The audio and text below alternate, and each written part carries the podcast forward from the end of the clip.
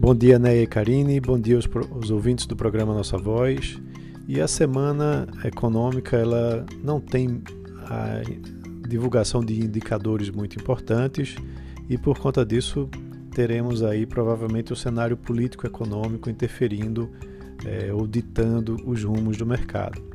Na semana passada a gente teve muita controvérsia né, quando na quinta-feira, por exemplo, o presidente Bolsonaro, numa live, disse que o tema furar o teto de gastos foi discutido dentro do governo e no dia seguinte, contudo, ele reiterou o apoio ao teto. Então, essas declarações têm influenciado no mercado e a gente deve ter mais, mais é, polêmica nessa semana. Principalmente depois de termos aí dois secretários importantes do Ministério da Economia, o Salim Mata e o Paulo Webel, é, saindo né, do governo e trazendo aí mais é, tensões e mais expectativas quanto à manutenção do próprio ministro da Economia, Paulo Guedes. Teremos a divulgação na terça-feira do IGPM, né, no dia 18. Na quinta-feira, teremos a divulgação do, da arrecadação de impostos do mês de julho, na quinta-feira, dia 20.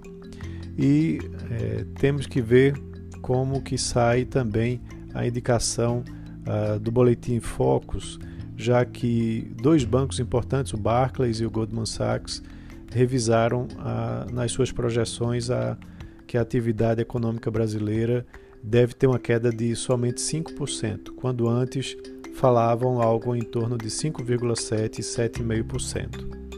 Também teremos a divulgação de balanços né, de algumas empresas importantes, como por exemplo da Magazine Luiza, né, que vai divulgar o, seu balanço, mas também a CIA, a Cogna e assim por diante.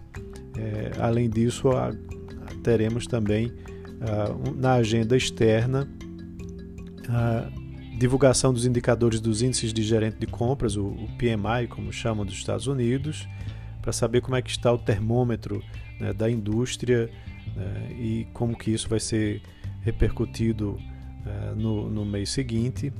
Também temos a Convenção Nacional do Partido Democrata entre os dias 17 e 20 de agosto, né, que deve trazer muita repercussão política. Então, essa é a agenda econômica que temos pela frente, né, com provavelmente muitas expectativas em torno da manutenção da, do teto de gastos e provavelmente do ministro Paulo Guedes à frente do Ministério da Economia. Um abraço a todos e ótimo início de semana.